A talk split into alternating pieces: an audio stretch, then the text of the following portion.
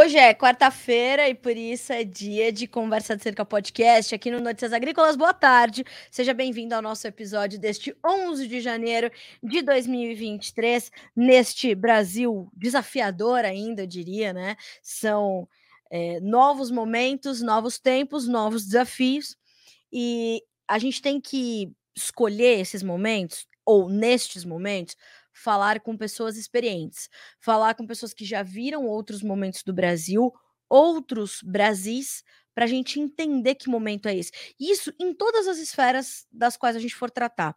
Hoje, o nosso tema aqui são as questões ambientais.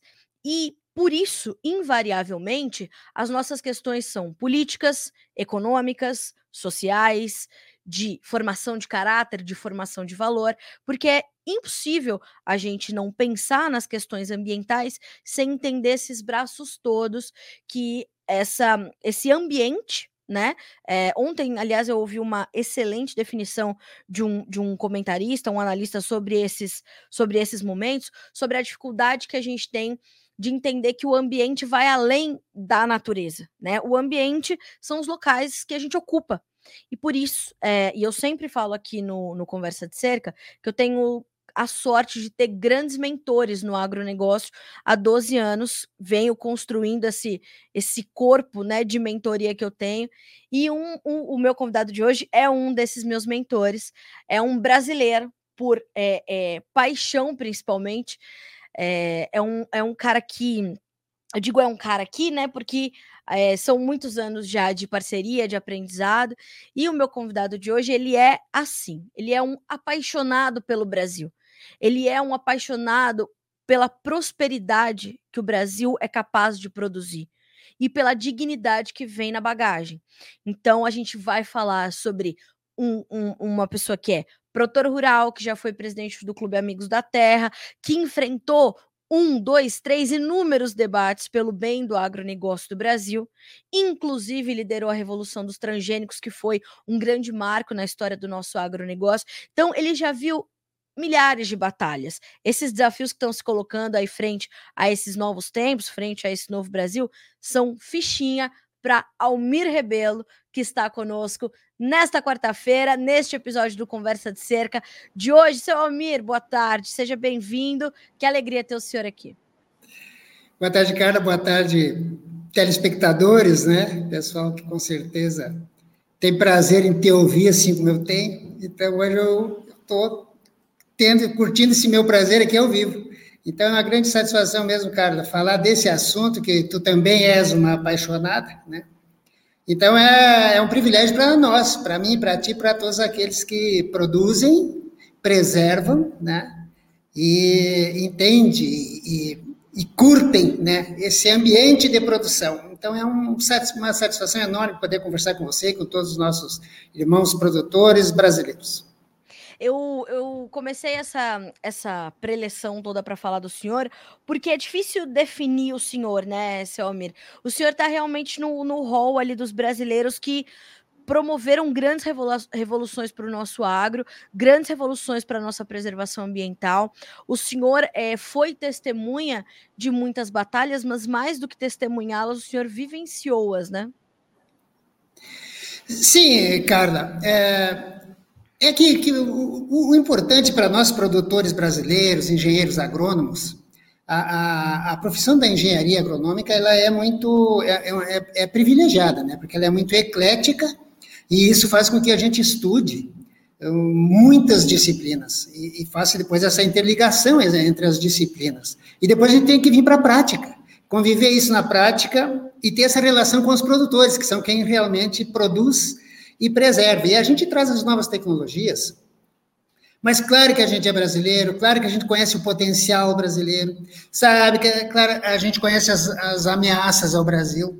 Então, a gente, durante todo esse tempo, Carla, que é eu, como filho de produtor, é, é, engenheiro agrônomo, presidente do Clube Amigos da Terra, eu, eu, procuro, sim, observar muito enquanto tu coloca, assim, a questão ambiental, o que é o meio ambiente, e é surpreendente o conceito que eu tenho de meio ambiente, que é bem simples, que já, já te falei alguma vez, que seria o conjunto de condições que cercam o ser vivo.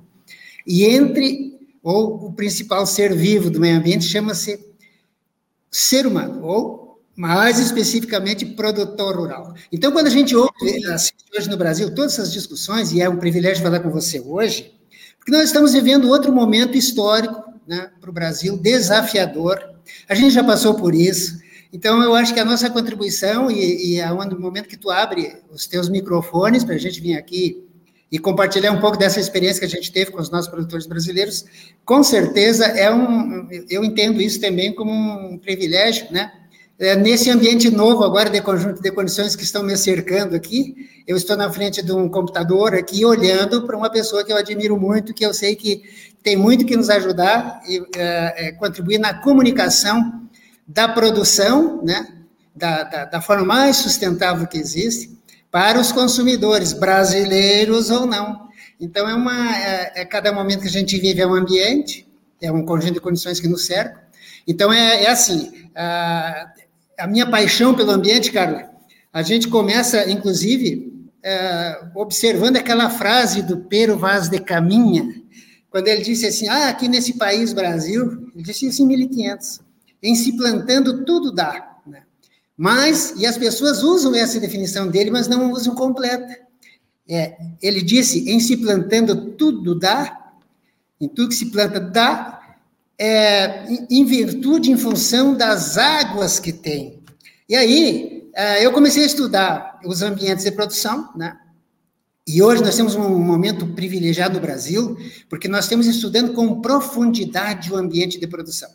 E esse ambiente de produção, ah, Carla, ah, não tem como a gente pensar, por exemplo, em sustentabilidade hoje sem pensar num solo. Esse solo tem que ser sustentável. Como é que esse, a gente faz com que esse solo seja sustentável?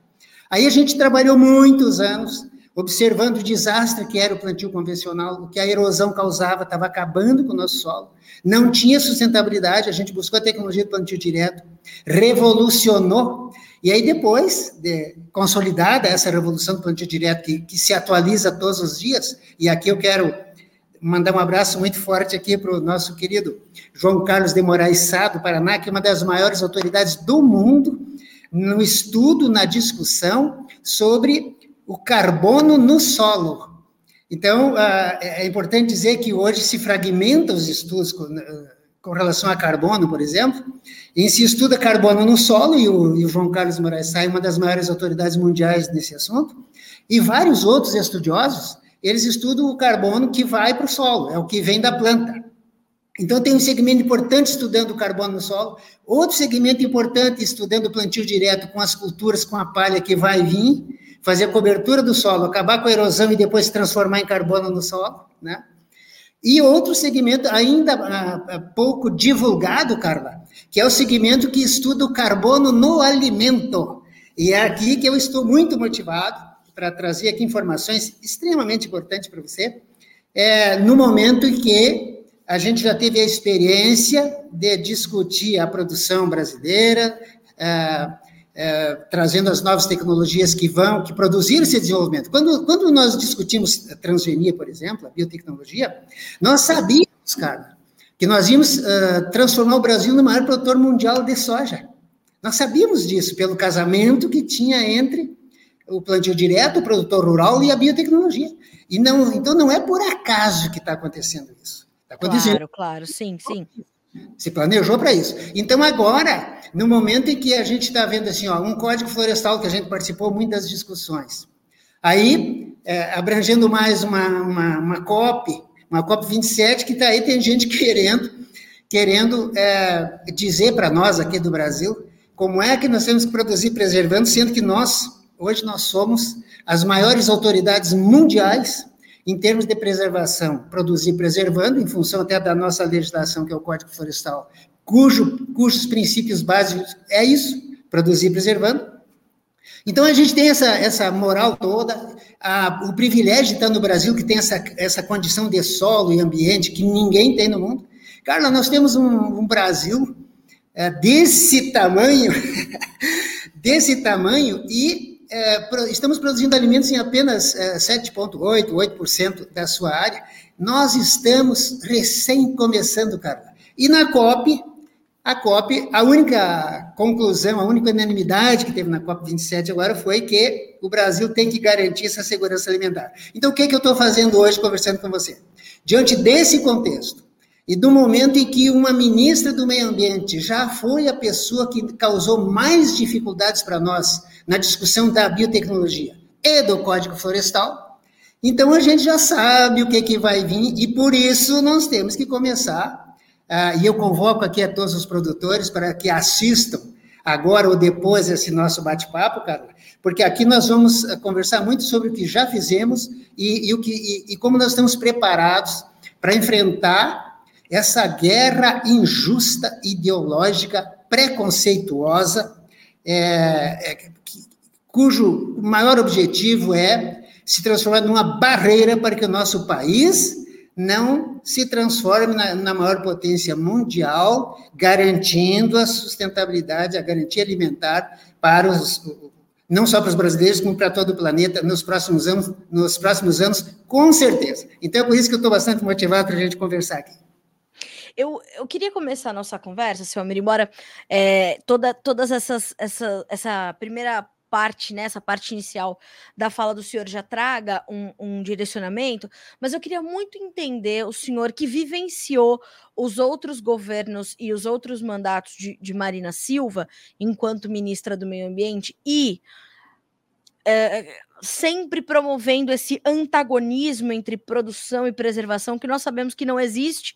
esse debate é muito mais ideológico do que técnico, porque tecnicamente nós temos uma um caminho muito cruzado entre a produção e a preservação, que precisa ser. Eu queria entender como é que o senhor está entendendo a chegada dela mais uma vez ao Ministério do Meio Ambiente. Número um da minha pergunta: é, nós tínhamos outras alternativas melhores, a Marina Silva ainda assim, né, ainda alinhadas com o presidente Lula. Número dois, ela pode. É, trazer de fato ameaças à produção brasileira como ela se desenha hoje? Olha, Carlos, essa tua pergunta é muito interessante para nós ficar uma tarde inteira conversando aqui, porque é, a ministra Marina Silva, e, e, eu abro um parêntese aqui para também abraçar o, uma das pessoas que tem tem é, aparecido aqui no nosso site Notícias Agrícolas, que é o, o ex-ministro, ou sempre ministro da Agricultura, é, Roberto Rodrigues. Por que, que eu estou falando isso? Porque quando a, Marina Silva era ministra do Meio Ambiente do governo Lula, deu a grande debate da biotecnologia. E foi muito interessante o surgimento do, do nosso ministro Roberto Rodrigues, é, o ministro Roberto Rodrigues poderia ser uma alternativa para Marina Silva, tanto ou melhor, naturalmente que muito melhor que a Marina, e também muito melhor do que o, o De Favre, para ministro da Agricultura. É, por quê? Porque ninguém entende mais de produção agrícola, lidar com a agricultura, com o meio ambiente de forma sustentável, do que as pessoas que, que estudam agronomia, que se dedicam e, e, compreendem a política, como, por exemplo, o ministro Roberto Rodrigues conhece. Então, o que, que aconteceu naquela época? O ministro Roberto Rodrigues, ele era um técnico, era um dos únicos técnicos do governo Lula, é, na, na, na pasta certa, que era agricultura, mas ele não tinha apoio político. E quando a gente estava naquele embate, foi foi uma sorte para o Brasil o ministro da Agricultura ser o senhor Roberto Rodrigues. Porque, Sim. além do conhecimento técnico, ele, ele tinha também a, a, aquela experiência já no meio político, ele estava buscando, é, digamos assim, é, fazer alguma coisa como ministro diante da necessidade que o Brasil tinha, e ali ele começou a descobrir todas as barreiras que tinha. E, o, e uma das, das, dificuldades que ele teve no começo do ministério dele foi que ele não tinha apoio político, porque ele era um técnico. E uma Marina Silva tinha lá uma bancada ambientalista. E o nosso Roberto Rodrigues não tinha ainda uma bancada é, da agropecuária assim identificada com ele.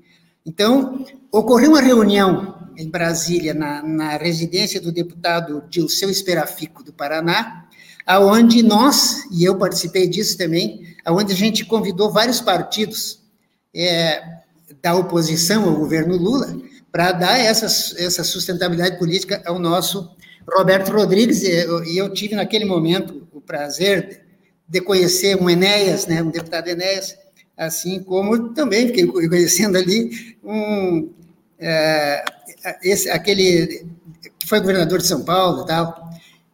E, então a gente, a gente participou desse debate e ali se cerrou, se cerrou uma, um apoio ao, ao nosso uh, Roberto Rodrigues, que precisava desse apoio político, defendê-lo nas tribunas do Congresso Nacional. Então ali a gente conseguiu, e, e o nosso Roberto Rodrigues tinha o apoio do produtor, tinha o apoio da ciência, e tinha o apoio da mídia agrícola, né?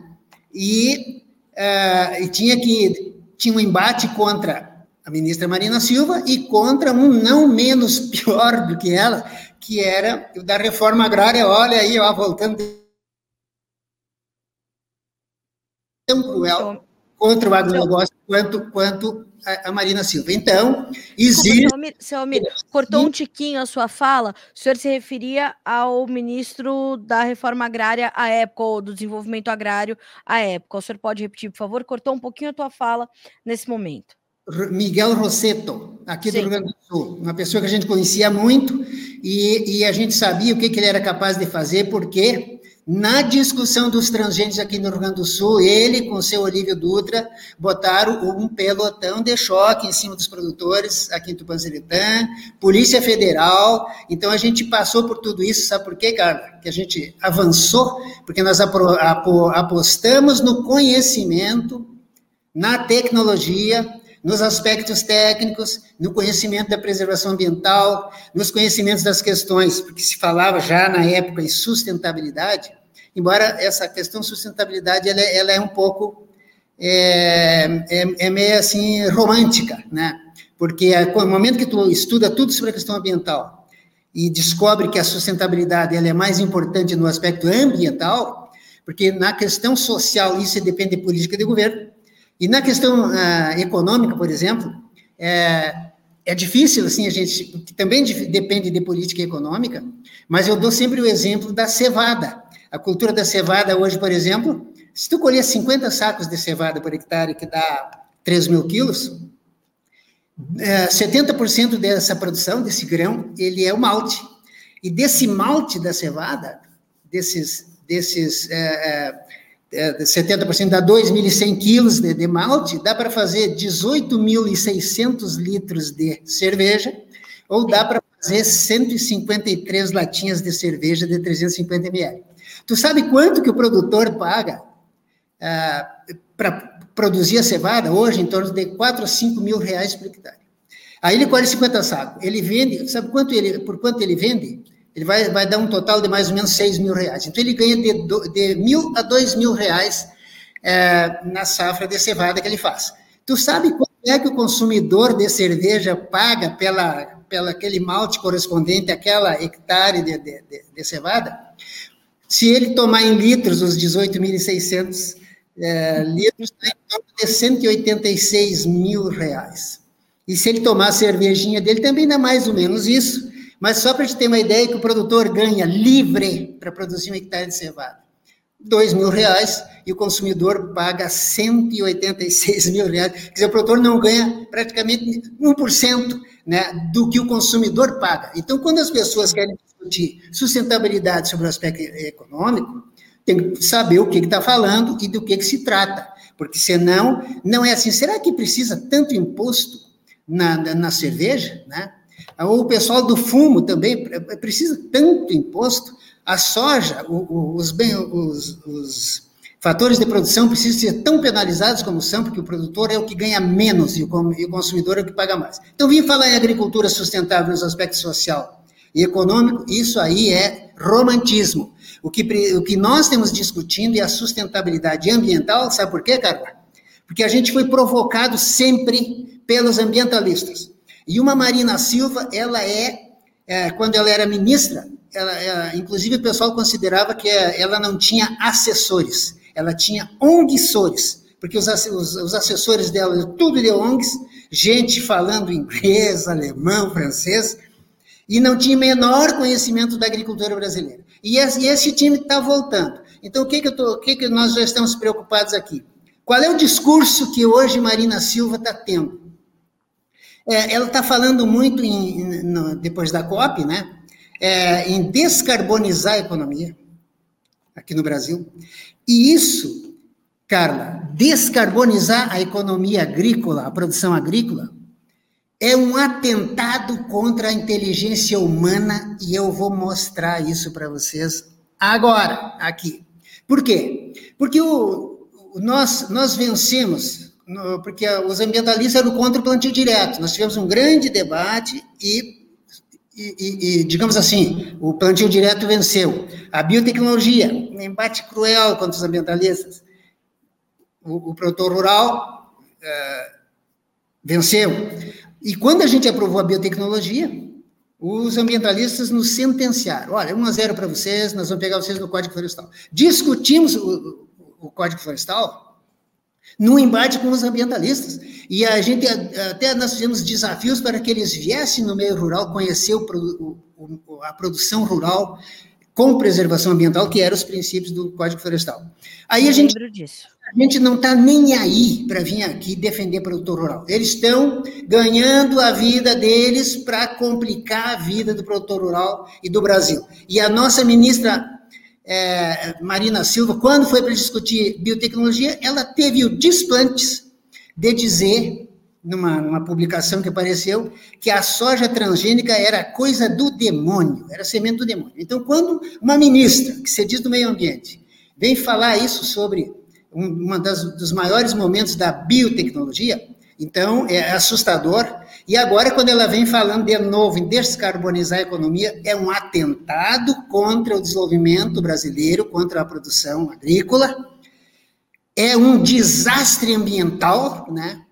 nessa relação de governo com produtores. E eu, eu já quero fazer um alerta agora aqui, cara.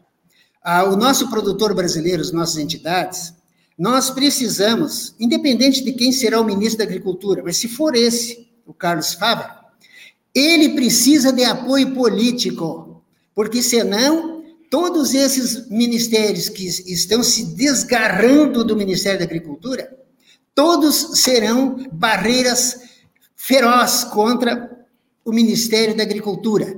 E, e, esse pessoal sabe muito bem se articular politicamente com bancada ambientalista, com bancada da reforma agrária, com bancada de outras coisas, e são, assim, ideologicamente contra a biotecnologia e contra o produtor, e contra o Código Florestal, contra a produção sustentável, contra tudo. E, mas eles querem dar as dicas como é que a gente tem que fazer sem conhecer nada. E nós não vamos aceitar isso. Querem vir discutir ambiente e produção? Pode vir.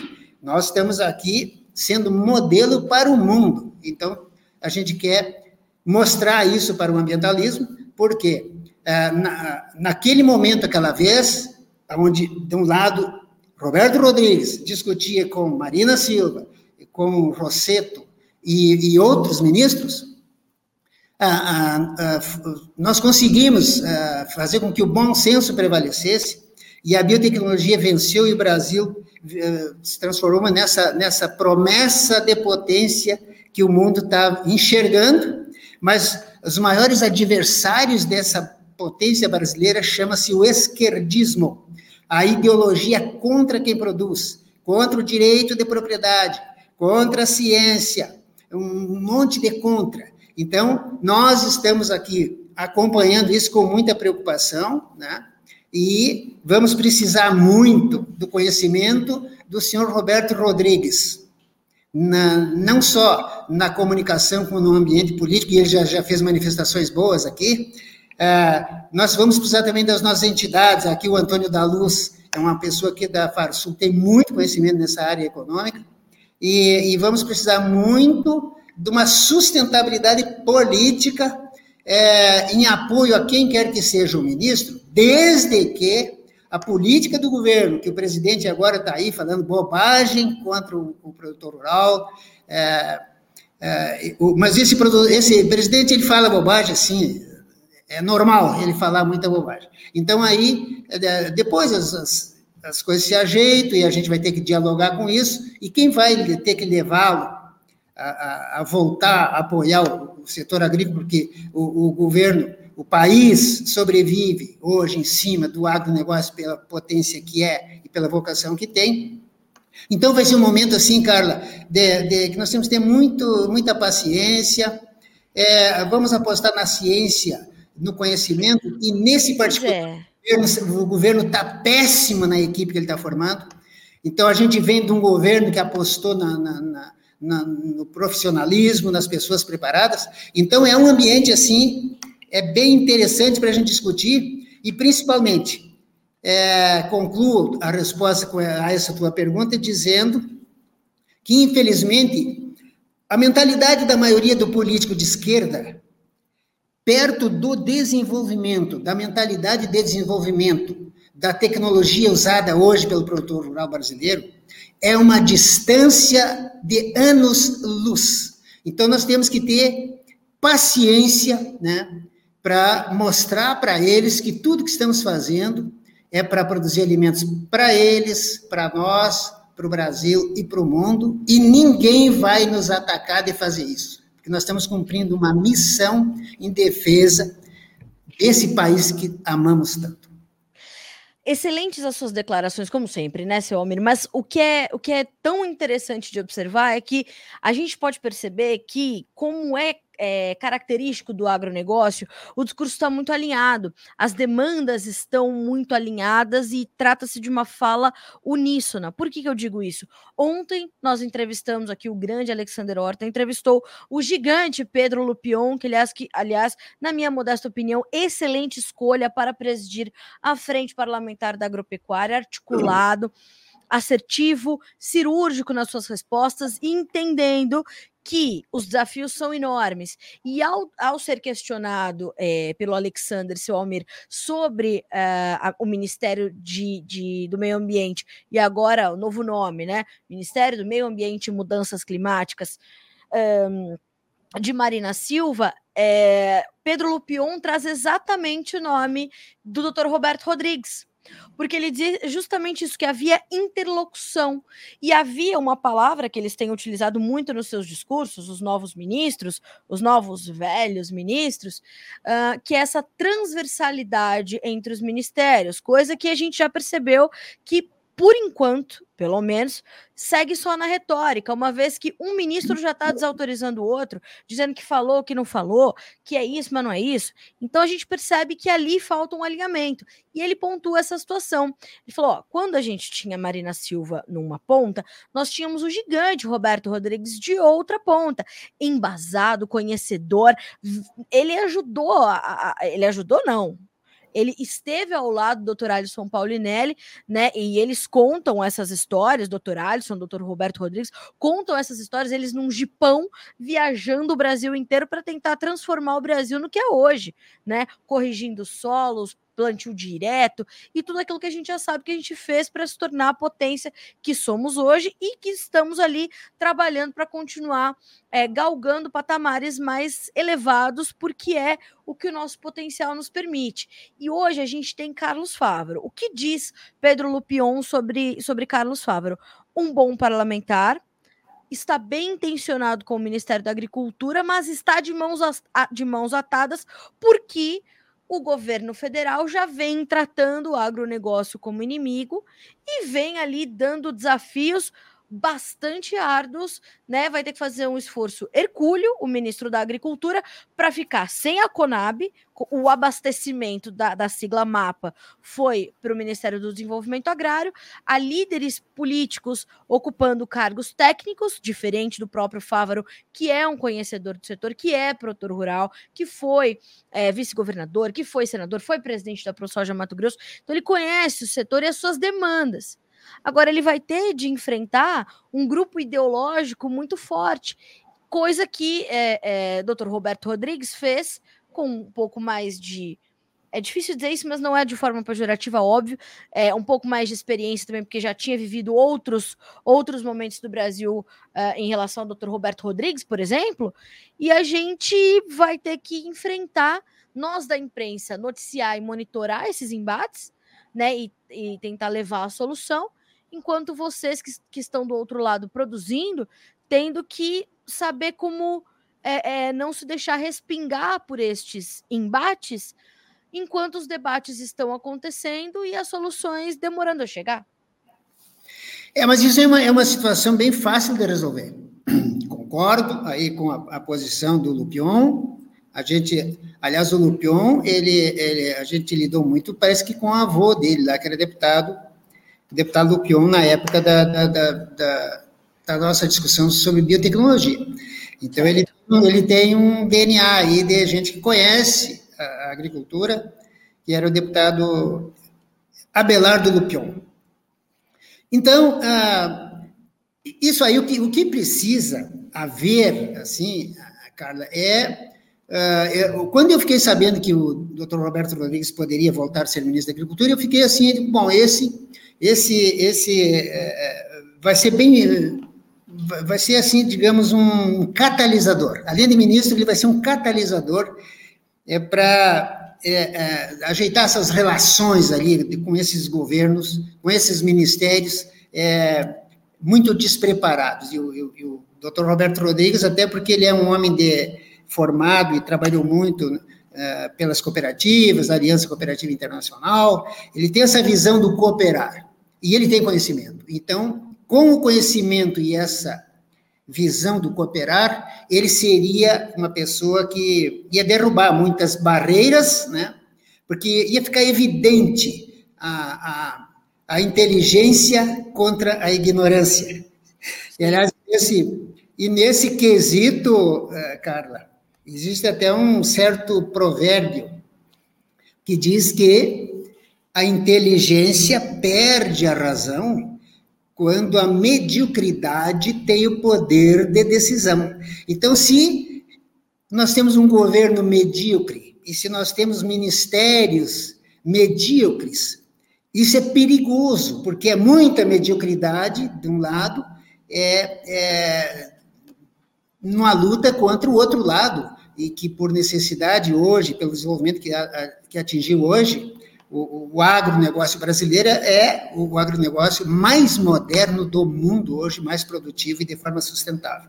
Então, ah, é, é, um, é um, uma, uma, posição interessante aí do, do, do Fávaro, só que nós, nós temos que esperar um Fávaro é, nos, pro, nos procurando para gente, a gente somar né, e apresentar a solução é, sem ideologizar, eu acho que isso o agronegócio tem essa condição de fazer. E, e nós também temos que estar preparados para ajudar nesse sentido, se é que nós vamos, que nós temos pensando no nosso país. É, a gente sabe tudo o que aconteceu, a gente sabe essa eleição que aconteceu, a gente sabe o que está acontecendo em Brasília, a culpa de quem é. Mas só, só que o agro não para, o agro não parou e salvou o Brasil do caos que seria o fique em casa. Então, nós já sabia disso. Então, o agro continua cooperando e o agro, é, Carla, tem toda a moral para chamar para si a responsabilidade. Inclusive, o Fávero vai ter que ter capacidade que o que o nosso Roberto Rodrigues tinha. É, vai ter que ter capacidade de dialogar, principalmente com o Ministério da Economia, da Fazenda, né? Sem dúvida.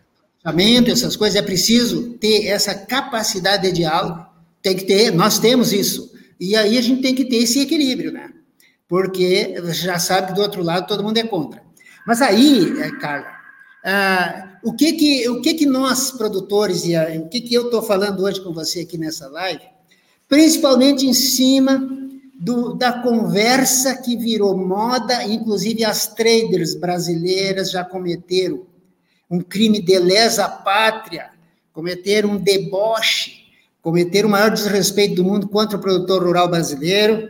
Agora, na COP, sem falar com ninguém, foram lá já fazer acordos com mercados europeus, né? Para vir rastrear a produção brasileira. E eu quero aqui fazer um desafio, se tu me permite. Eu quero fazer um desafio aqui para a ministra do Meio Ambiente, para, para as traders brasileiras. Quero dizer para eles que quando o pessoal começou a discutir essa questão de assumir compromisso com, no Acordo de Paris, de reduzir emissões de gases de efeito estufa. Aí eu pensei, pá, que bela oportunidade vai ser para a gente é, mostrar na prática o que acontece na lavoura. E para isso, Carla, eu, eu estudei aqui questões ambientais. Nós vamos enfrentar uma marina, e vamos enfrentar ONGs, e vamos enfrentar o Macron, vamos enfrentar os ambientalistas uh, europeus, vamos dar um banho neles. De que forma? Eu estava olhando aqui coisas publicadas aqui no Brasil, e é, para te ver, é, principalmente porque agora poderá vir alguma coisa incomodar o produtor por causa do da origem dos produtos, que é onde ele vai produzir, né? E talvez esse Ministério do Meio Ambiente, se não tiver juízo, vai vir incomodar, o produtor rural em cima do carro. Por que isso? Só que nós temos que uh, esperar e se preparar para discutir esse assunto. O que, que aconteceu, Carla, quando a gente discutiu o Código Florestal? Foi aquela discussão toda, e ali se aprovava conceito disso, conceito daquilo. E eu estou devendo para o João Batista Olive, desde aquela vez, uma explicação, uma explicação, é, que uma vez eu disse para o João, numa, numa entrevista para ele, eu disse, João, o dia que nós colocar em prática o conceito de APP e o conceito de reserva legal, a gente desmancha os ambientalistas. Por isso eu quero te dizer, cara, que para a gente conceituar a APP no Código Florestal, a gente também falava muito em recursos naturais, recursos ambientais. Daí eu fui lá ver o que, que é isso. Recurso natural, aí diz assim, ó, recurso natural são todos os recursos ambientais. O que, que são os recursos ambientais? Ah, recurso ambiental é, é formado por todas as águas do mar, do, dos rios, das sangues, dos açudes, das chuvas, né? Então, essa, essa hidrosfera, a biosfera, a litosfera, e aí estou falando de solo, de solo, água, biosfera, atmosfera, ar. Isso são recursos ambientais, recursos naturais que são recursos ambientais. Muito bem. Aí, nesse meio momento, começaram a falar em, em, em desenvolvimento sustentável. Vamos, vamos puxar a discussão da sustentabilidade. Mas antes disso, a gente tinha ouvido da FAO que os maiores desastres ambientais da humanidade era primeiro a fome, que a cada seis segundos, agora já está a cada quatro segundos, morre uma pessoa no mundo pela fome.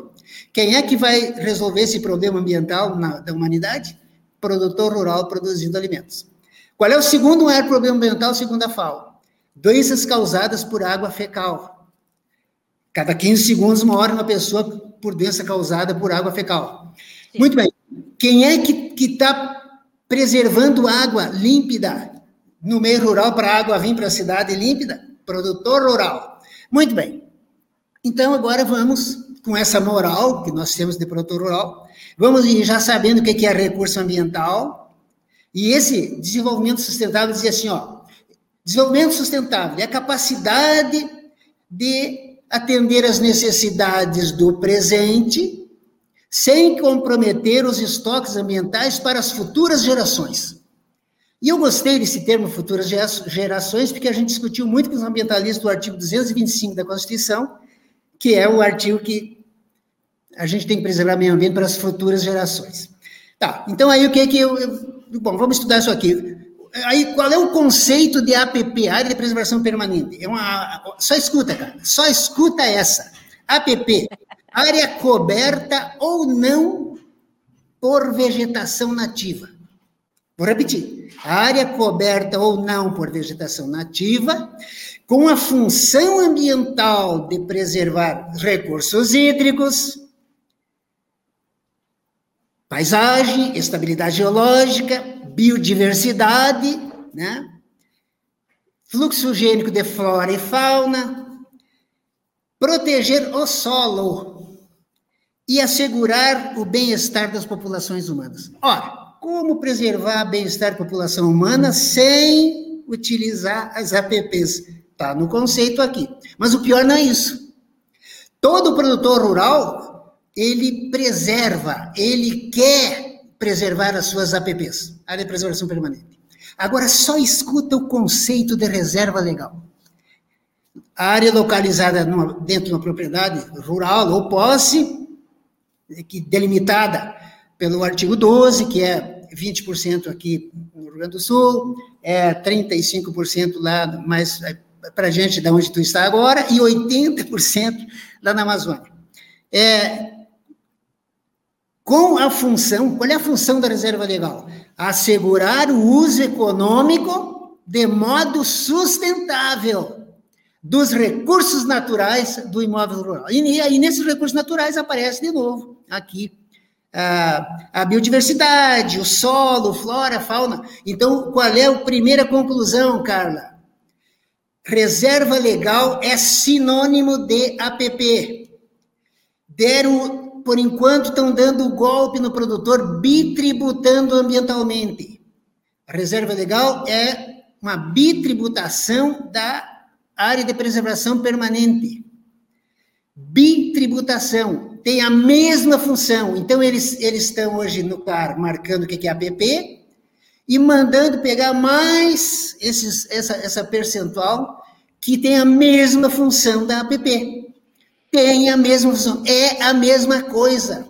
E nós temos que enfrentar essa discussão, porque é um crime, é um deboche alguém achar que um produtor da Amazônia tenha que deixar 80% junto com a APP para essas coisas aqui, que é que, cujo conceito diz que é para assegurar o bem-estar das populações humanas APPs e é para promover uso econômico de modo sustentável da, dos recursos naturais, que é tudo isso que eu já falei. Com essa visão, o que que vieram dizer para nós agora? Ah, a, a agricultura, ela tem que ser sustentável e o problema hoje da sustentabilidade é aquecimento global, mudanças climáticas que a dona Marina está criando, quase que um ministério dentro do Ministério do Meio Ambiente, mudanças climáticas, dizendo, olha só, Carla, ela está dizendo que esse, essas mudanças climáticas, esse aquecimento global,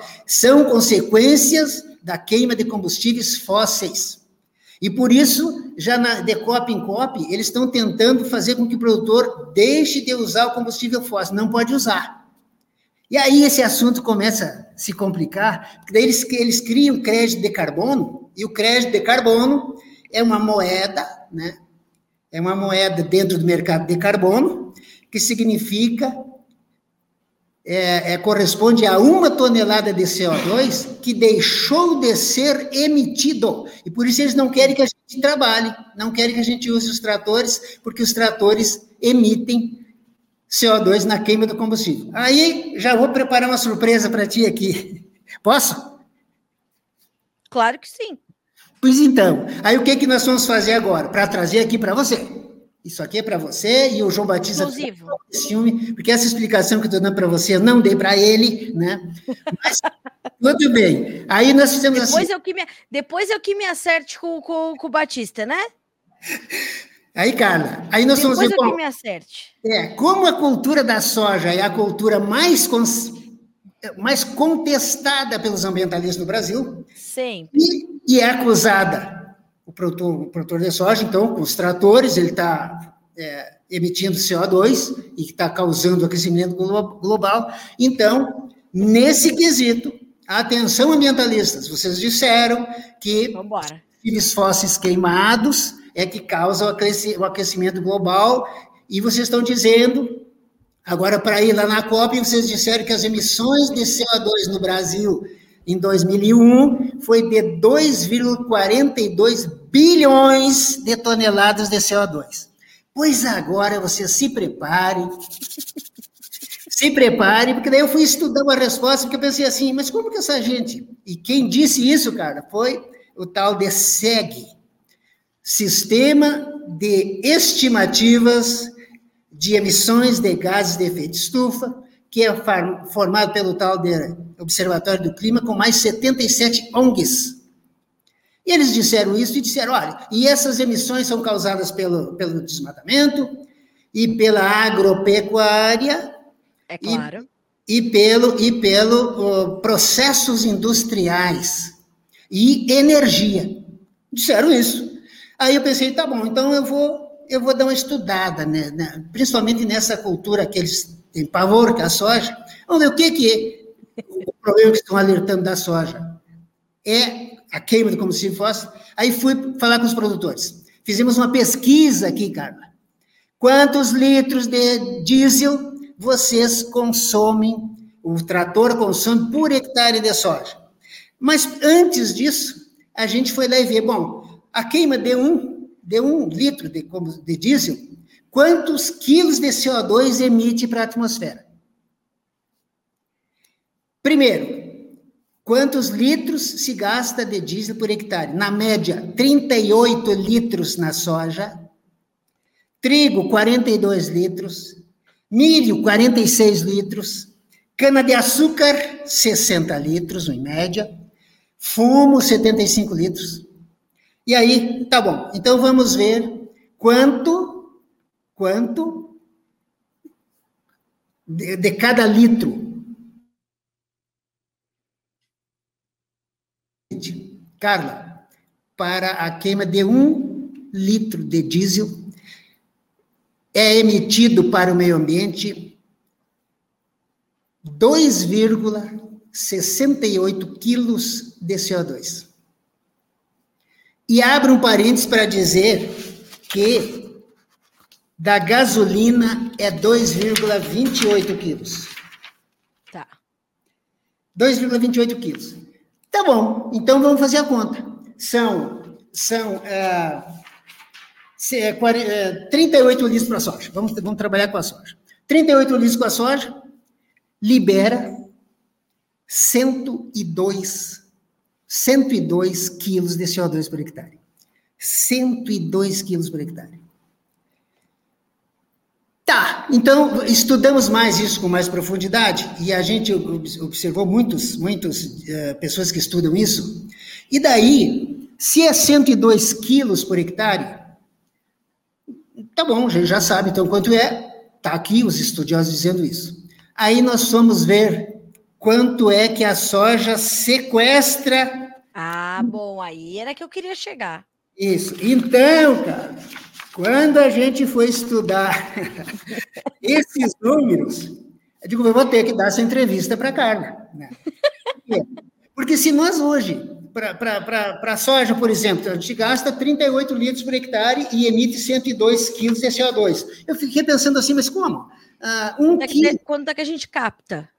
É um, um quilo, um, um, litro de CO2, um quilo de, de, de, de CO2, de, de, diesel, litro de diesel, como é que ele, ele produz 2,68 quilos um quilo produz 2,68 quilos.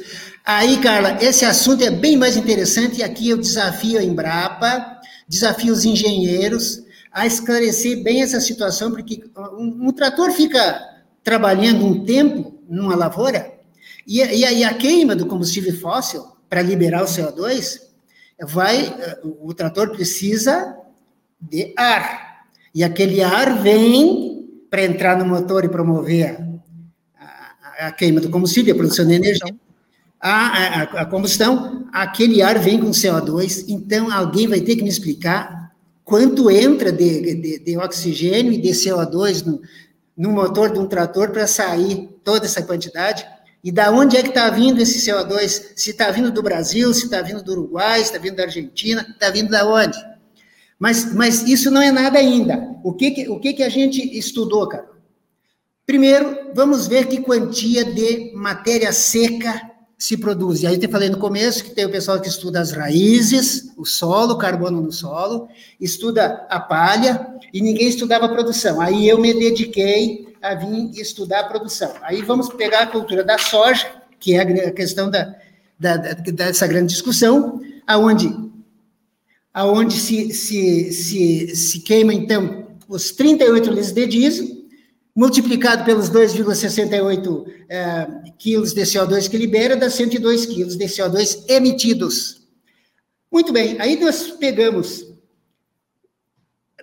para ver o sequestro. Pegamos, então, a produção da matéria seca toda. Matéria seca da soja. Caule, folhas, raízes, tudo. Tudo. Sim. Isso dá um total. E descobrimos também, e aqui eu quero fazer uma referência. Eu fui estudar, fui buscar essa informação, cara, nos maiores especialistas em fisiologia vegetal do Brasil, que eu aprendi quando estudante ainda. Mário Guimarães Ferri, que era, era professor da USP, e ele disse, ele disse que se um produtor colher 50 sacos de soja por hectare, 3 mil quilos, 90% é carbono, hidrogênio e oxigênio. E essa posição agora foi dita pelo nosso saudoso, inestimável e imortal Dirceu Gassel.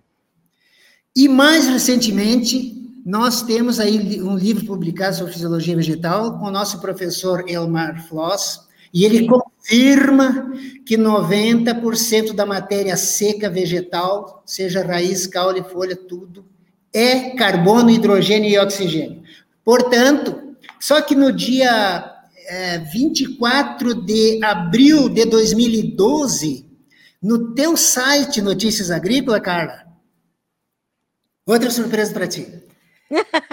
No teu site Notícias Agrícolas, o Dirceu Gassin deu uma entrevista maravilhosa e ele disse, vocês publicaram, ele disse que para as plantas, através do processo fotossintético, liberarem, absorverem, as plantas, através do processo fotossintético, sequestrarem, sequestrarem um quilo de carbono, para transformar em soja, em planta, sequestra da atmosfera 3,66 quilos de CO2.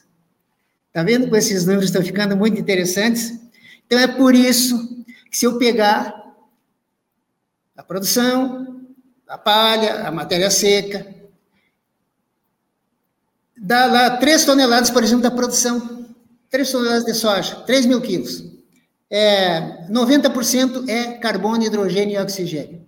90% de 3 mil quilos é 2.400. Esses 2.400 quilos de carbono e hidrogênio, que é carbono, hidrogênio e oxigênio, multiplicado por 3,66 quilos, que é aquele capta, dá, dá a abacatela de 11, quase 12 toneladas de CO2, só os grãos. Mas se nós pegar também a matéria seca, vai dar um total de 19 toneladas, e o total desse balanço de, de sequestro de carbono da soja dá 31 toneladas por hectare. Hoje, o pessoal está falando de carbono. 31 toneladas por hectare de carbono é o que a soja capta. É isso? A soja sequestra 31 toneladas de CO2 e hidrogênio. Isso é outra coisa que eu descobri, e essa é por minha conta e risco. Não tem como nós discutir o processo fotossintético, porque agora para frente, Carla, a discussão ambiental nós vamos discutir diretamente sequestro de carbono. Sem dúvida. Processo fotossintético. Por quê? Sim.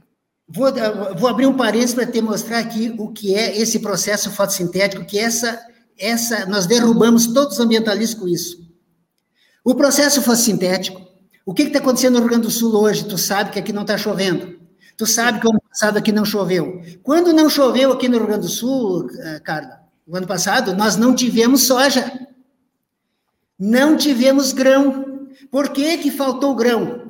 Tinha a luz do sol, tinha CO2 no ar, mas faltou a água para dar o hidrogênio para formar, formar o alimento. E é por isso que eu quero te dizer que no processo fotossintético, a, a, o processo fotossintético ocorre com dois momentos especiais. Primeiro é com a, a luz do sol. A, a energia vem do sol para mover toda essa indústria. Então, a primeira coisa que a luz do sol faz é quebrar a molécula de água, de água H, H2O. Primeira fase fotoquímica, a foto da luz, a, a, fase da luz. Aí o que acontece nessa primeira fase? A água se, se separa o oxigênio do hidrogênio. O oxigênio é liberado para o ar, sabe para quem respirar, Carla? Para nós. O oxigênio que as pessoas respiram vem da água no processo, na fase 1, na fase fotoquímica da, da, da fotossíntese.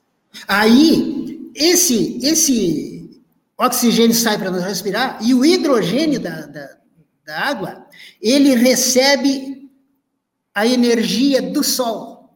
É o hidrogênio que se agarra com essa energia do Sol nos cloroplastos da célula, na, na clorofila da célula, aquela partezinha verde, e ela, com essa energia, ela possibilita o sequestro do carbono, do CO2, o sequestro do CO2 para se juntar CO2 e hidrogênio. Então, não tem mais. Eu quero aqui dizer para os fisiologistas: não venham dizer para nós produtores que carbono é uma coisa, oxigênio é outra, hidrogênio é outra, água é outra. Não. Nos processos, não, eles são simultâneos, não se separam. O CO2, ele não separa o, C, o carbono e o oxigênio, ele vem junto. E o hidrogênio se gruda a ele, e o primeiro composto dessa segunda fase, que a gente chama de fase bioquímica, que já é uma coisa mais dentro da planta, reações dentro da planta, a partir dessa energia que o hidrogênio trouxe, o hidrogênio da água trouxe do sol. Então, essa energia possibilita a formação do primeiro composto, que é com carbono, hidrogênio e oxigênio. E aqui tem um segredinho importante, cara. Esse, esse composto, o passo seguinte desse composto é, é ele sofre a ação de uma enzima, um conjunto de enzimas chamada de rubisco. Esse, esse conjunto de enzima forma o primeiro composto com três carbonos. Por isso tem plantas que são chamadas de C3. Hum. No mesmo, se a enzima que atuar nesse primeiro composto for uma chamada de, de PEP carboxilase, a, o primeiro composto é formado por quatro carbono. Então as plantas são C4. E aí tem uns dados interessantes que a soja, por exemplo, é C3, o milho é C4, a cana-de-açúcar é C4, as invasoras, as braquiárias do Mato Grosso, tudo é C4. E essas plantas C4, quando chove, elas são muito mais eficientes em fotossintetizar, em aproveitar a água para produzir fotossíntese. O processo fotossintético das plantas C4 é muito mais eficiente que as plantas C3.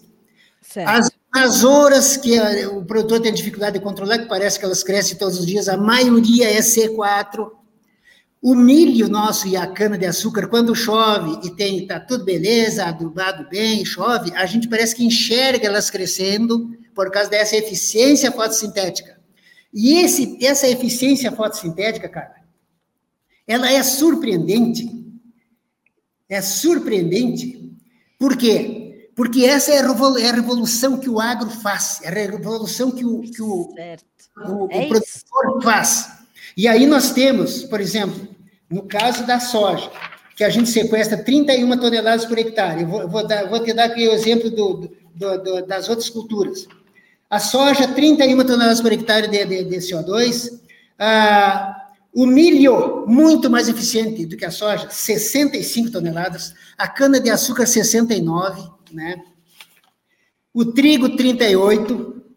Ah, o, o, fumo, o fumo, 27. Então, é assim, é um, um, uma revolução ambiental que o produtor rural, porque também a gente tem que ter carbono, hidrogênio, oxigênio, chuva, sol, tem que ter adubo. Esse adubo é um pouquinho, mas é decisivo. E tem que ter o produtor rural. Então, a sustentabilidade ela não existe sem produtor rural. A sustentabilidade não existe sem técnica, sem tecnologia. Exato. Sustentabilidade não existe sem trabalho. Sustentabilidade ela é, é, ela, ela é cara. E por isso eu vou ter mais uma surpresa para preparar, se, se é que tu está entendendo o que eu estou falando para ti. Se tu está entendendo essa minha resposta, e que eu tenho mais umas surpresas para ti ainda. Olha só, é, é, é tão bom, né? A gente tem um privilégio tão grande, assim, eu e a nossa audiência, de poder viver no mesmo tempo em que o senhor, em que o professor Elmar Floss, em que o senhor fala, o senhor, o senhor traz um nome tão importante para o agronegócio brasileiro, que é doutor de, do, do, do professor Dirceu Gassi, né? Doutor de seu, eita! Dirceu Gassen, eu tive a, o privilégio, assim, de, de dizer que o, que o Dirceu foi meu amigo, né? Graças a Deus. Eu comecei esse, esse episódio dizendo sobre as, as grandes as grandes os grandes mentores que eu tenho tido nesses anos, né, para poder noticiar o agro. Que responsabilidade que é falar para pessoas tão inteligentes, tão capacitadas, né? E eu percebo que a gente tem um privilégio, né, seu Almir, de viver no mesmo tempo que o senhor, que o Dirceu, que o Tadashi, saudoso Tadashi, que o Dr. Alisson, que o Dr. Roberto Rodrigues, a gente tem grandes mentes, né, pensando, a, a ministra Tereza Cristina, que acaba de deixar a pasta, então a gente tem essas, a, a, Embrapa, né, como a Embrapa tem riqueza, um dos fundadores da Embrapa deixou a Embrapa este ano, aos 92 anos, então quer dizer, essas revoluções, elas são organismos vivos, elas estão acontecendo o tempo todo, elas estão se reciclando o tempo todo. E é nosso privilégio poder noticiar esses números. Enquanto a gente está pensando, ai, como é que vai ser a nossa pegada de carbono? Como é que a gente vai compensar tudo isso? Como é que a gente vai sequestrar carbono? O Protor vem fazendo isso desde que o mundo é mundo. Graças a Deus né? E a gente, com essas revoluções, com as técnicas vanguardistas que o Brasil é, é, carrega para levar o agronegócio adiante, de preservação, e essa sustentabilidade que é cara, como o senhor coloca, é muito cara, é, a gente tem essa, essa condição de trazer esses resultados. A gente só precisa saber como comunicá-los melhor né? Como fazer com que essas mensagens cheguem mais adiante, cheguem, por exemplo, nos bancões, né? A gente tem calculadoras dos bancos para a gente calcular a nossa pegada de carbono. Ótimo, pois vamos levar esses números para lá. O que você está comendo? Quanto está sequestrando de carbono ainda no campo? Né? A gente tem inúmeras discussões que a gente poderia ter com grandes corporações para trazer isso para a grande mídia, para trazer isso para a opinião pública, para a gente tratar disso nas escolas, e a gente ainda tem essas barreiras. Mas, seu Amir Rebelo, meu grande amigo, é, infelizmente, o nosso tempo está chegando ao fim. Eu vou fazer o seguinte: eu vou propor para o senhor, depois a gente ajusta a nossa agenda, de fazer o, a parte 2 desse episódio com mais números e com esses estudos avançados. O que, que o senhor acha? Os principais números estão tá para vir agora. Então, manda ver. Tá, mas e quanto tempo tu me dá para me dar essa explicação para ti? É, eu tô aqui, ó, com uma faquinha no meu pescoço. tá, então eu vou resumir aqui o seguinte. Ó. Primeiro, é, sobre o Dirceu Gassi, eu, a gente se relacionava muito bem e na, na, na Expo Direto, de, de, quando, no ano que ele faleceu, a Expo Direto foi em, em março e ele faleceu em, em agosto, me parece? Sim. Nós nos encontramos lá. E nós falamos sobre esse número, uh, Carla. Esse número, do quanto, uh, quanto uh, eh, para cada quilo de carbono no processo sintético é transformado na planta, Uh, esses 3,66 quilos e não, que vocês publicaram, e eu conversei com ele. Eu disse, aquele número é fantástico, aquele número vai derrubar muita barreira na questão ambiental. E eu disse, que, que legal isso, né? E aí nós conversamos sobre esse número importante. E ele me disse no fim, cara, ele me disse assim, Almir, a gente aprende muito com o produtor. Depois eu vou contar uma história que eu aprendi com o produtor. Uh, ele me disse, olha, eu estava eu, eu, eu falando com o produtor e ele me disse assim, ô Dirceu, se a gente ir caçar no mato, pega os cachorros, vai caçar. E o produtor me perguntou, perguntou para o Dirceu, até onde do mato o, o, o, cachorro entra? No mato. E ele me fez essa pergunta. E aí fiquei assim, pô, o cachorro às vezes tem um faro muito bom, e ele, se ele, se ele sentir o faro de algum bicho, ele atravessa o mato, não, ou se não tem nada, ele volta. E ele disse, não, o cachorro entra até a metade do mato. Quando passa da metade, ele já está saindo do mato. E ele me disse assim: Almir, eu e tu, nós já, já passamos da metade do mato da nossa vida. Carla, eu entendi, não esqueço nunca isso, desse recado que o Dirceu Gassi deixou para nós, e por isso ele, é, esse homem, enquanto viveu, foi uma luz enorme. Foi. Ele, ele foi essa luz para todos nós, e se essas coisas nós não podemos apagar, deixar apagar. Então, é, eu também tive alguma, algumas perguntas de produtor, quando ele me disse assim, Almir, eu uso, como é que, me explica isso? Eu uso 300 quilos de adubo na soja, na lavoura de soja, e colho 3 mil quilos de soja. Eu botei 300 quilos de adubo e colhi 3 mil quilos. Da onde está vindo essa, esses 2.700 quilos? Claro que foi, foi é, é, é 2.700 quilos de, de, CO, de, de CO2 e hidrogênio, mais, mais um pouquinho dos, do, de, de, algumas outras coisas, né? Sim. Mas essa pergunta também me fez pensar muito, cara. E aí, eu tenho duas coisas para te dizer aqui para nós e deixar para outro dia nós aprofundar mais esse debate. A cultura da soja, já que é a mais contestada, ela, ela, ela então, ela emite, queimando 38 litros de diesel, ela emite 102 quilos de, de CO2. É, para uma área brasileira de 43 milhões de hectares, esse número tu é que sabe melhor que eu, ela emite 4 milhões 386 mil toneladas de CO2. Emite. Certo. Aí eu fui, bom, então quanto ela sequestra? Ela emite, então, 3, 4 milhões 386 mil toneladas e sequestra nada menos do que 43 milhões de hectares, ela sequestra 1 bilhão 351 mil 232 mil, é 1 bilhão 351 milhões 232 mil toneladas. Toneladas. Meu tu Deus! Pensou, tu já pensou, Carla? Eu estou muito tranquilo para dizer esses números, porque esses números vão. A maioria de quem está nos assistindo vai dizer: o Almir enlouqueceu. Esse existe. Existe sim. Mas aí, Carla, nós vamos demorar, vamos ter que bater, bater, bater. Sabe por quê? Porque depois eu fiz. Então, qual é o percentual dessa cultura maldita pelos ambientalistas? Se ela, se ela emite 4 milhões é, 386. 386 mil toneladas e sequestra 1 bilhão 351 milhões 232 mil toneladas, qual é o percentual dessa emissão com relação ao sequestro? Apenas 0,32% do que é sequestrado pela soja é emitido. 0,32%. Sabe qual é o, o balanço? o famoso balanço de carbono da cultura da soja no Brasil? Positivo, Agora. positivo, 1 bilhão 346 milhões 846 mil toneladas de CO2 sequestrado. E por isso, eu tenho o número de, de várias culturas aqui.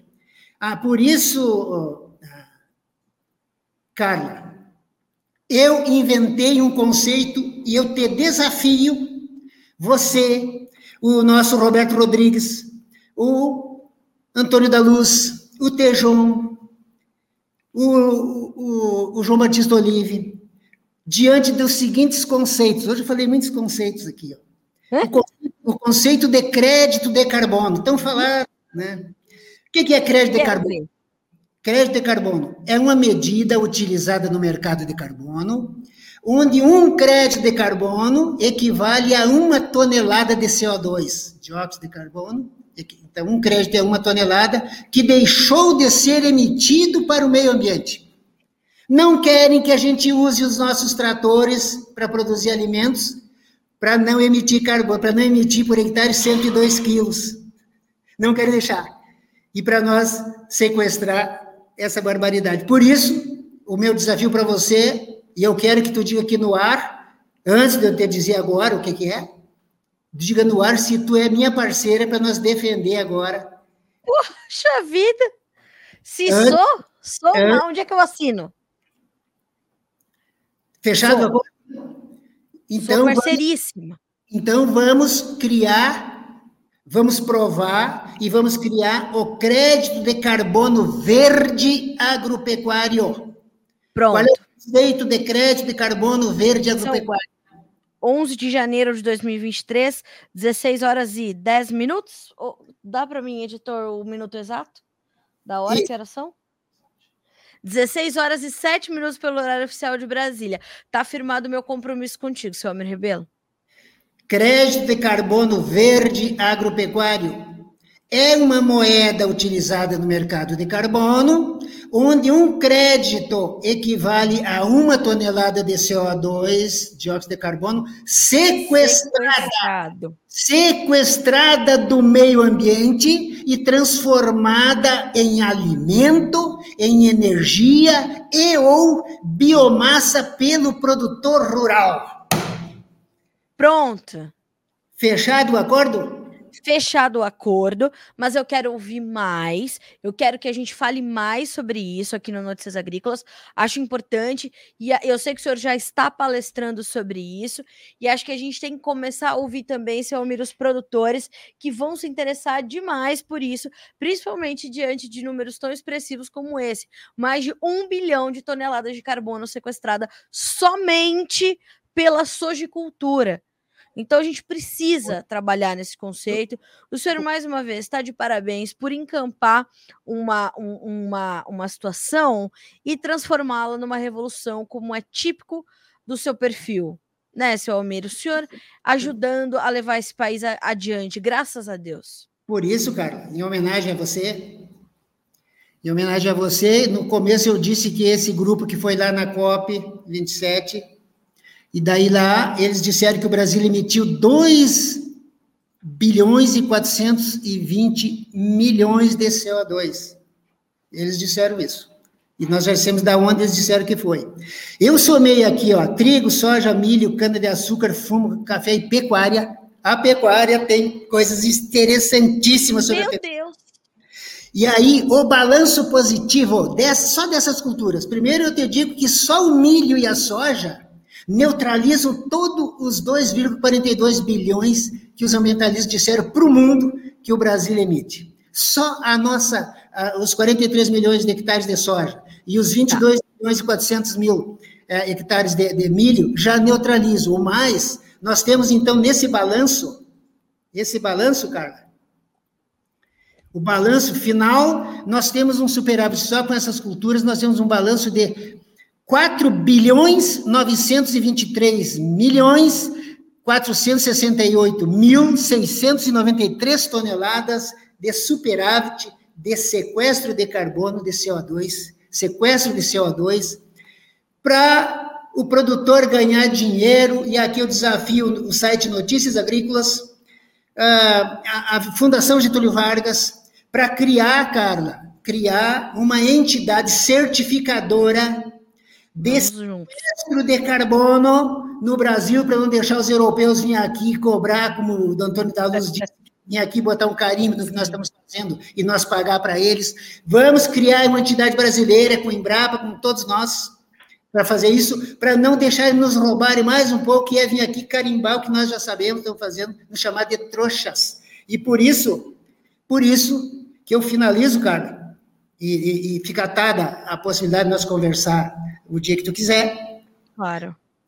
A partir de uma declaração de Dirceu Gassen, quando ele disse assim, ó, produtividade é o conhecimento acumulado e aplicado por hectare. Por hectare, sim. Conhecimento acumulado, aplicado Gênio. por Aí, aí eu peguei dele, diante disso que eu estudei, e com essa responsabilidade de apresentar isso no teu programa, eu fiz o conceito de sustentabilidade.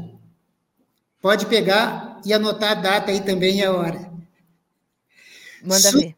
Sustentabilidade. Qual é o conceito de sustentabilidade para nós, produtores rurais brasileiros? Peguei a ideia do Dirceu sobre produtividade, que é o conhecimento acumulado por hectare. Então, sustentabilidade é a produtividade na utilização dos recursos ambientais, transformando energia luminosa em energia química, entre parênteses, alimentos, garantindo a vida para as presentes e futuras gerações. Ah, Isso é é sustentabilidade. Isso. É sustentabilidade. Isso a gente prova. Sabe por quê, Carla?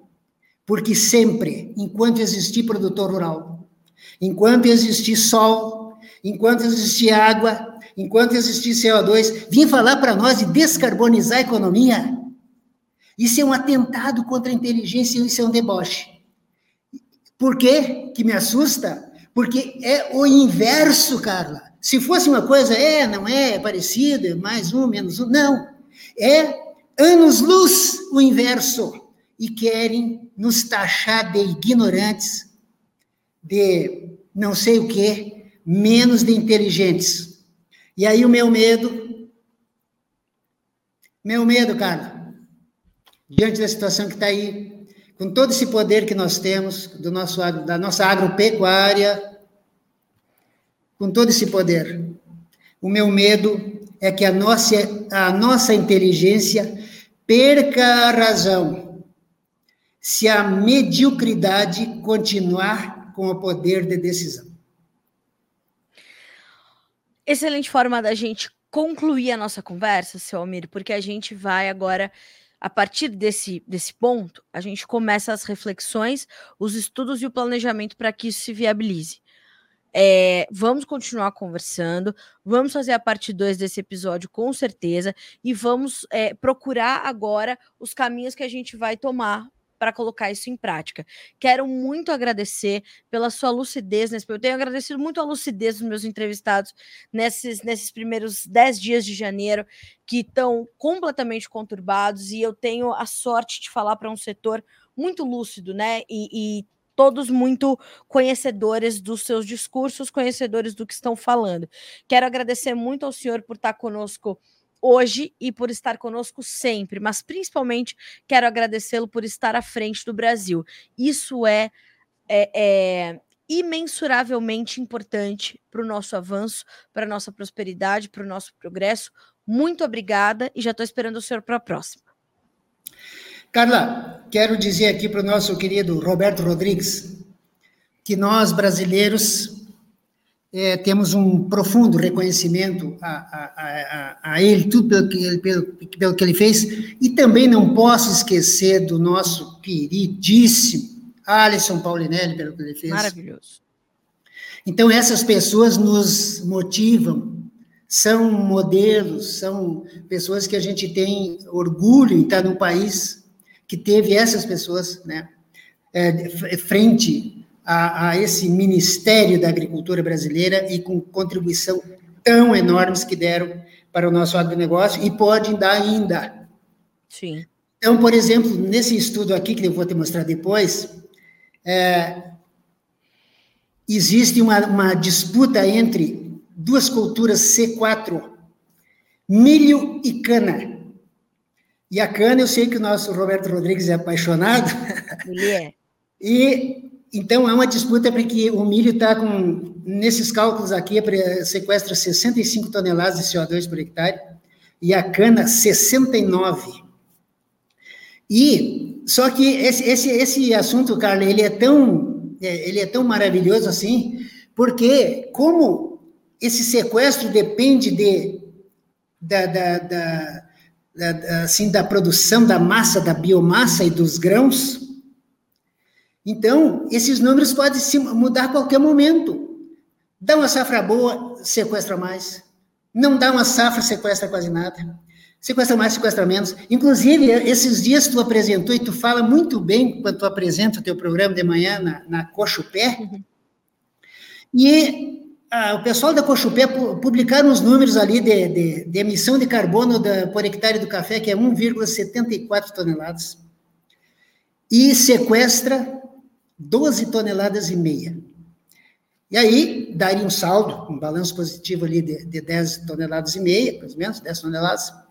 Mas aí eu fiquei numa dúvida que eu quero que tu pergunte para o pessoal da Cochupé. Eles falam ali, onde está, aparece o, o, o sequestro, uhum. Que é sequestro de carbono acumulado no solo e acumular na planta. Como eu gosto muito de saber sobre a produção, o grão, Aí eu fiz também aqui para o café e coloquei mais um pouco que é sequestrado pelo grão do café, que não está naquela conta da Cospé. E aí os números passam, sobem para 17 toneladas de carbono sequestrado pelo café. Mas eu prometo falar sobre esses detalhes para você no nosso próximo encontro. Foi um prazer. Combinado. Brasil, Deus nos proteja, Deus nos proteja, esse, esse, país que é uma maravilha, é o melhor país do mundo, tem as, as melhores pessoas do mundo. É, desejo para você, Carla, te agradeço muito você, o João Batista, as pessoas que comunicam o agro. Você é uma abençoada, você é uma privilegiada que nós temos na comunicação com uma pessoa tão querida, tão reconhecida como as pessoas que muito têm feito pelo agro, porque a gente já já enfrentou grandes batalhas e só conseguimos vencer porque tivemos o apoio da comunicação. E nesse quesito, então, você tem a nossa, o, o nosso dever de ajudar naquilo de compartilhar com você tudo que a gente pode, para que a nossa sociedade seja bem informada do que está acontecendo e o produtor rural brasileiro seja respeitado, né? E a gente realize aquele nosso sonho de ver o nosso país uma potência com a qualidade de vida para esse nosso povo. E o mundo possa ficar tranquilo com relação à unanimidade que teve na COP na COP27, que a única unanimidade que teve foi de que o Brasil tem que garantir, tem que é, contribuir enormemente para a garantia da segurança alimentar do planeta. Primeiro nós, brasileiros, depois o planeta, ou todos nós juntos, mas primeiro nós para dizer para o resto do mundo que o que nós estamos produzindo aqui, se, se utilizamos defensivos, utilizamos com tecnologia, não é possível que hoje nós, com toda a classe agronômica que tem aí, técnicos agrícolas, conhecedores, pesquisadores, nós recomendamos tecnologia para produtor, para que ele use essa tecnologia em termos de herbicidas, fungicidas, inseticidas, né, para produzir mais para atender essa demanda. E sabemos que o Japão, que é um dos países que mais usa defensivos, eles têm a maior longevidade. E nós temos que ouvir aqui no Brasil acusar o produtor, que é produtor é utilizador de agrotóxico. De veneno. Uma ignorância, de uma violência nas palavras, de um desrespeito enorme. Então, isso é muito doloroso para nós. Mas é um desafio que a gente tem prazer em enfrentá-los diante da equipe que nós temos, as pessoas que nós temos. E hoje você dando, fazendo essa comunicação para esse povo, com todo o nosso carinho né, e com toda a nossa responsabilidade como brasileiro.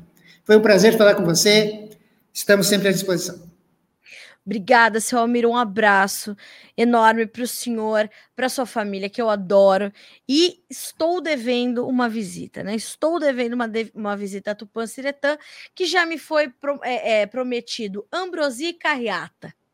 É isso que eu estou esperando. Eu sei quando eu chegar a Tupã-Siretã terá ambrosia e carreata. Depois disso a gente vai discutir o que o senhor quiser, mas eu quero pelo menos esses dois direitos assegurados. Fechado o acordo. Obrigada, seu Almir. Um abraço para o senhor. Até a próxima. Vou repetir. É, um, graças a Deus, temos o privilégio de viver ao mesmo tempo a mesma era de homens como seu Almir Rebelo, como tivemos o privilégio de ter Dirceu Gassen, sempre será lembrado, sempre.